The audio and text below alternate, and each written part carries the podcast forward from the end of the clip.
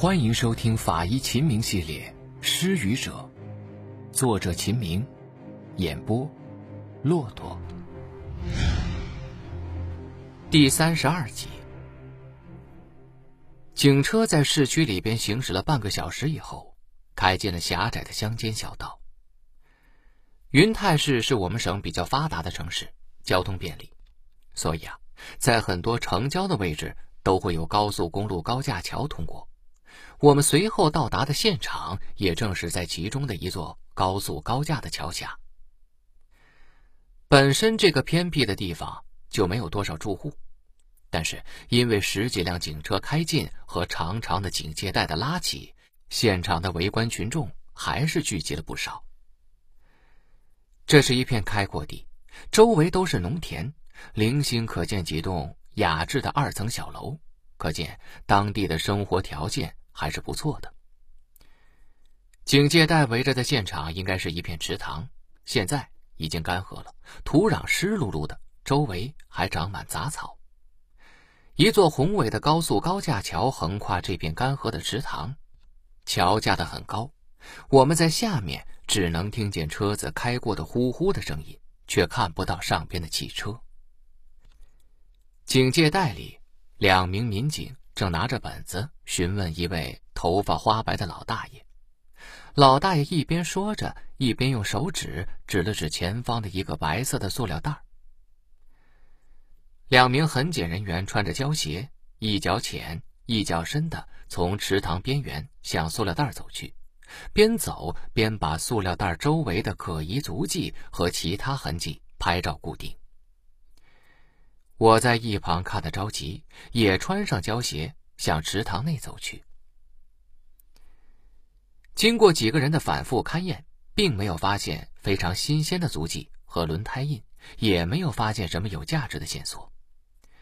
我慢慢的靠近塑料袋的旁边，戴上橡胶手套，小心的解开塑料袋口的绳结。为了不破坏绳结。我一层层的把打成死结的数层绳结逐一解开。当我打开袋口的时候，一股血腥味伴随着腐败的臭味扑鼻而来。我抬起胳膊揉了揉鼻子，定睛往袋子里边一看，原来呀是一头乌黑亮丽的长发，头发被血浸染，糊在一起。我心里边扑腾一下。知道这下可不好了，还真是出了碎尸案了。我这个福将的名字啊，很快就要被乌鸦给取代了。我拉开袋口，仔细的观察袋子里边的情况，确认没有什么其他可疑、有价值的线索和物证之后，伸进去抓住头发往上一拎，原来呀是一颗血淋淋的人头。站在一旁的一名痕检员。是警校刚刚毕业的小姑娘，她看我突然从塑料袋里边拎出了一颗沾满血迹的人头，吓得啊了一声，连退两步。因为我们站的地方是干涸的塘底，有着齐怀深的淤泥，小姑娘没站稳，一屁股坐在泥里。另一名痕检员赶紧挪过去扶她。我仔细看了看这颗人头，虽然被鲜血沾满了脸。但是白皙的皮肤和红润的嘴唇显示，她应该是一名年轻的女子。她的一双杏眼微微的张开，无辜的看着我。看着这颗恐怖的人头，我也突然觉得背后是一阵凉风，没再仔细看，又把人头装回到了袋子里。痕检员一边说着。一边指着摔倒在地的女警旁边的地上，哟，不止一个袋子啊，这还有一个类似的。我顺着痕检员的指尖看去，果真如此。女警摔在地上，一只手刚好按在另一个塑料袋上。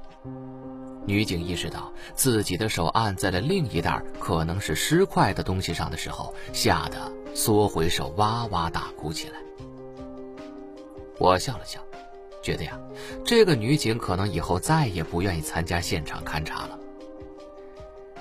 我慢慢走进另一个袋子，打开，果不其然，里边装的呀是一个女性的盆骨，盆骨的上端是从腰椎处被截断的，大肠、膀胱和子宫拖在外面，滴着鲜血。盆骨的下端从两侧的股骨头截断，还能隐约的看到剩余的股骨头残渣露在肌肉的外边。奇了怪了，这里也没有什么足迹啊，犯罪分子的进出口呢？如果站在池塘岸边，也扔不了这么远呢。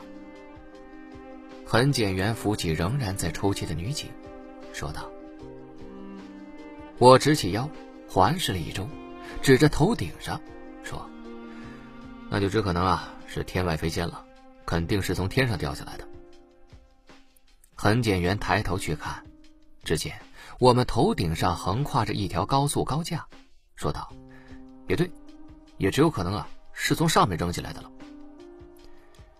如果是从高速高架上抛下来的，那么剩余的尸块可能仍有不少在附近。高速公路上停车非常危险，下车抛尸更要冒着被高速公路上其他车辆里的人发现的危险。所以，凶手如果选择在高速公路停车抛尸，通常会在没有车经过的时候，伺机把车停下，然后把尸块全部抛光。这里有许多杂草。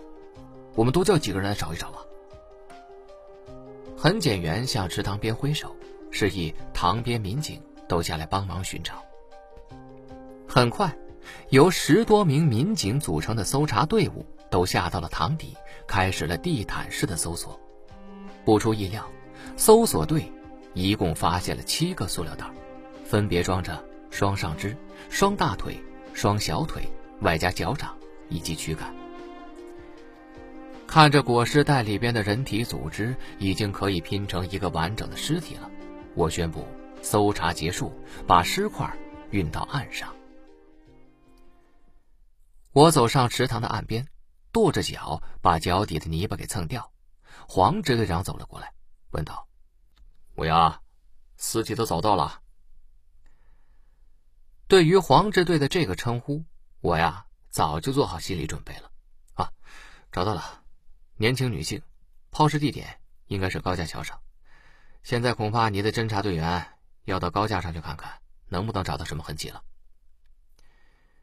怎么肯定在高架上呢？嗯。黄支队看了看很高的高架，又看了看池塘的周围，不放心的问道：“第一呢，池塘里除了我们现场勘查员留下的足迹，再没发现其他足迹。如果凶手不下池塘，站在岸边。”根本不可能抛这么远。第二，每个塑料袋下边都有非常深的坑，这说明啊，塑料袋坠落的时候有一定的动能。如果是站在池塘边抛的话，首先坑的凹的地方不应该是垂直的，而且呢，也不可能形成这么深的坑。如果是在桥上扔的话，那就有可能了。黄支队点了点头，嗯，虎牙呀，其实我不怕碎尸案啊。碎尸案不难侦破，不过这个案子恐怕没有这么简单，因为在高速上抛尸，很有可能不是我们本地的，甚至都不是我们本省的，尸源不好找啊。我点了点头。碎尸案的尸源寻找是最重要的，但是如果是外省的失踪人口，恐怕就没那么容易找到了。如何在最短的时间内查找到尸源，就要看法医能不能尽自己所能为侦查提供线索，缩小范围了。所以啊，我们没有多说什么，一路呼啸着把九个塑料袋拉去了殡仪馆，立即开始了尸体检验工作。云泰市的公安局法医学尸体解剖室的解剖台上，我们已经将九袋尸块。拼成了一具完整的尸体，看上去这是一个面容姣好的女性。我们反复查看着每一块尸块的形态，并没有发现开放性的损伤。参与本案尸检的高法医一边清洗掉手套上的血迹，一边说道：“看来啊，可以排除机械性损伤死亡了，没有开放性损伤。但是，你有没有发现？”尸体的尸斑很淡吗？我说道。尸斑是在人体死亡后两小时左右，由于血液循环停止，心血管内的血液因重力作用沿血管网向下坠积，高位血管空虚，低位血管充血，透过皮肤呈现出暗红色、暗紫红色的斑痕。这些斑痕看上去是云雾状、条状，最后逐渐形成片状。一般尸斑浅淡，多见于严重失血或者是溺死的尸体上。黄支队插话说道：“看来死者在死后不久就被肢解了。”“是的，既然死者不是死于休克性失血，那么因为死后被肢解而大量失血，尸斑。”也可能是几乎看不见的。杀完人能够迅速完成尸体肢解动作，这说明凶手肢解尸体的工具应该是随手可以找到的。我拿起血腥味浓重的死者头颅，看着食管、气管的断断和暴露的颈椎骨渣，突然感觉到一阵的恶心。我抬起胳膊揉了揉鼻子，仔细看了看尸体的头颅和躯干的断裂面。我说道：“颈部肌肉全部被血液浸染，难以从皮肤和肌肉有无出血判断死者的颈部是否被压掐。”高法医说道：“可能死者的窒息征象是非常明显的，口唇、牙齿完好，可以排除捂压口鼻导致机械性窒息。”我没有说话，慢慢的沿着死者颈部的断断切开颈部皮肤，露出死者的气管。先检查了死者的舌骨和甲状软骨，都没发现骨折。我摇了摇头，颈部不像是遭受过暴力作用啊。人体的舌骨和甲状软骨都非常脆，如果颈部受到挤压可以致死的话，那么经常可以发现舌骨或者是甲状软骨骨折。这两处的骨折也会成为法医推断机械性窒息致死的一种依据。我非常疑惑，既然不是掐颈，不是捂嘴，那么是怎么导致窒息的呢？难道是溺死？带着问题，我小心的切开了死者的气管。虽然有血液倒流进死者的气管，但是还是可以清楚的看到死者的气管壁附着有气泡。而且气管壁严重充血，难道真是溺死啊？我用止血钳指着气管壁说道：“溺死的尸体如果不是气管内完全灌满水，那么因为在水中剧烈的呛咳，经常会在气管内发现气泡。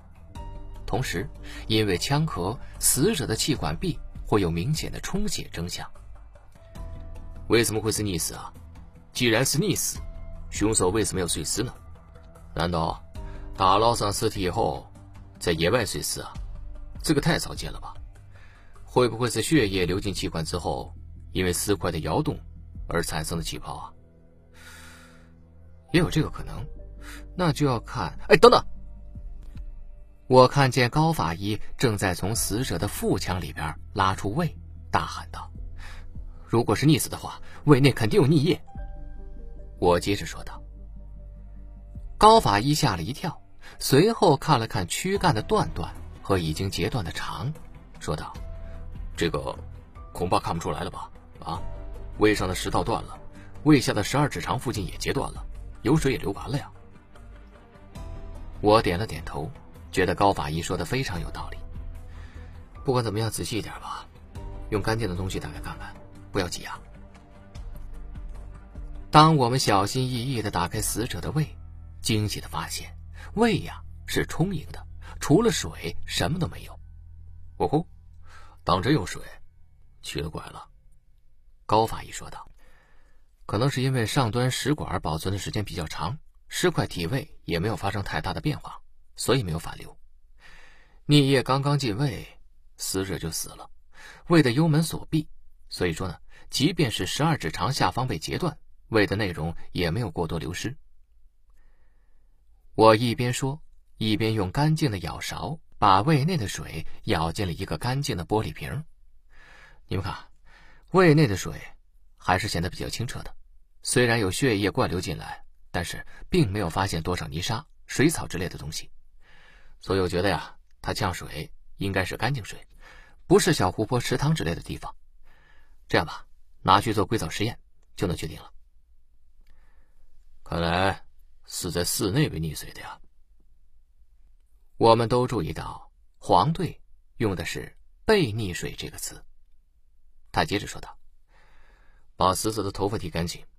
如果他是头部被人摁在水里边溺死的，那么他的损伤当然不在颈部，而应该在脑后。”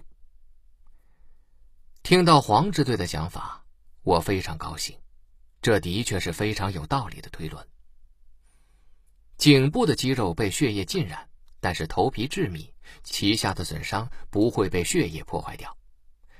如果在脑后发现有皮下出血，那么就更加印证了死者是被人摁入水中呛水身亡的推断了。不出所料，死者的后脑左右各见一处皮下出血，看形态应该是手掌和拇指在死者脑后形成的痕迹。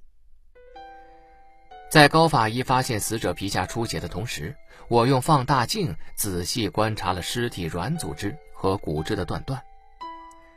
我说道：“死亡过程已经很清楚了，分尸工具看来也不难分析了。”高法医和黄支队都探过头来看了看我手上拿着放大镜照的地方。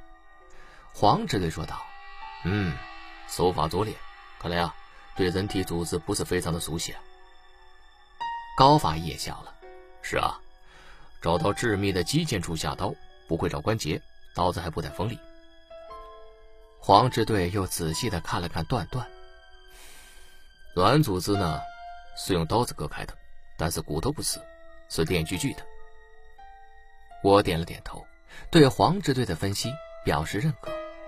是啊，骨质断断成阶梯状，而且阶梯间隙非常整齐，不是手工锯，而是电锯。嗯，有电锯的人还真不多啊。你们家有电锯吗？黄支队若有所思的说道，抬起头问我们。我茫然的摇了摇头，说道：“刚才说了，凶手应该是很容易找到肢解尸体的工具，那么说明，凶手家里应该有电锯。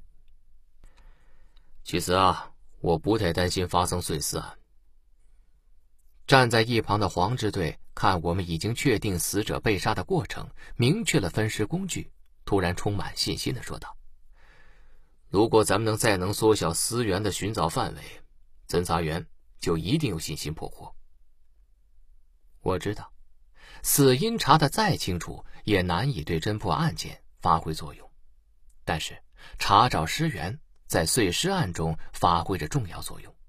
只可惜啊。眼前这名死者实在是太普通了。所谓的普通，是指我们在尸体上没有发现任何能证明他身份的特征。没有特征，我们也得把基本的特征总结出来啊。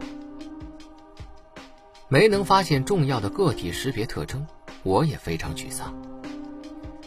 这起碎尸案件，因为尸块全部找到，性别、身体。体重自然不是问题，因为耻骨联合也在，年龄的推断也会很容易。我拿起手锯，锯下了死者的耻骨联合，走到水池边，慢慢的分离耻骨联合上的软组织。奇怪了呀，死者的膀胱内有冰渣。在检查死者腹腔脏器的高法医突然说道。我连忙走过去看。果真，从切开的膀胱内，高法医用止血钳钳出了几小块冰碴。高法医说道：“最近附近地区虽然已经入冬，但是普遍温度也在五摄氏度左右，膀胱内的尿液怎么会结冰呢？难道是尸体在冰箱之内保存过？既然刚才分析了，死者是死后两个小时之内被肢解。”那么说明，死者被肢解之后，放进了冰箱冷冻。我拿起死者的上臂和下肢，检查着指关节的活动度。尸僵完全缓解了，死者已经死亡两天以上了。等等，我有点乱，得捋一捋。黄队揉着脑袋说道：“目前来看呢，死者应该是死后两个小时被人用电锯和刀自尽，然后放进冰箱冷冻。四十八个小时，凶手从冰箱之内拿走尸块，然后抛到这里，是吧？”我点点头。可是，胃内也全部是溺液，为什么就完全化冻了呢？而膀胱的尿液却没有完全化冻，还剩下冰渣呢？一旁负责照相的痕检员说道：“这个容易解释。”黄支队揉搓着自己的下巴。胃组织不如膀胱组织致密，保温效果也差，而且尸体腹部未决断，胃的一半暴露在空气之中，而膀胱。隐藏在盆腔之内，周围的盆腔脏器和腹壁组织把膀胱包围，化动慢一点也是正常啊。那这个发现有价值吗？高法医问道。我和黄支队都在思考，没有回话。我慢慢的剥离开死者耻骨联合的软组织，观察耻骨联合的形态。根据这个耻骨联合，估计。死者二十四岁左右。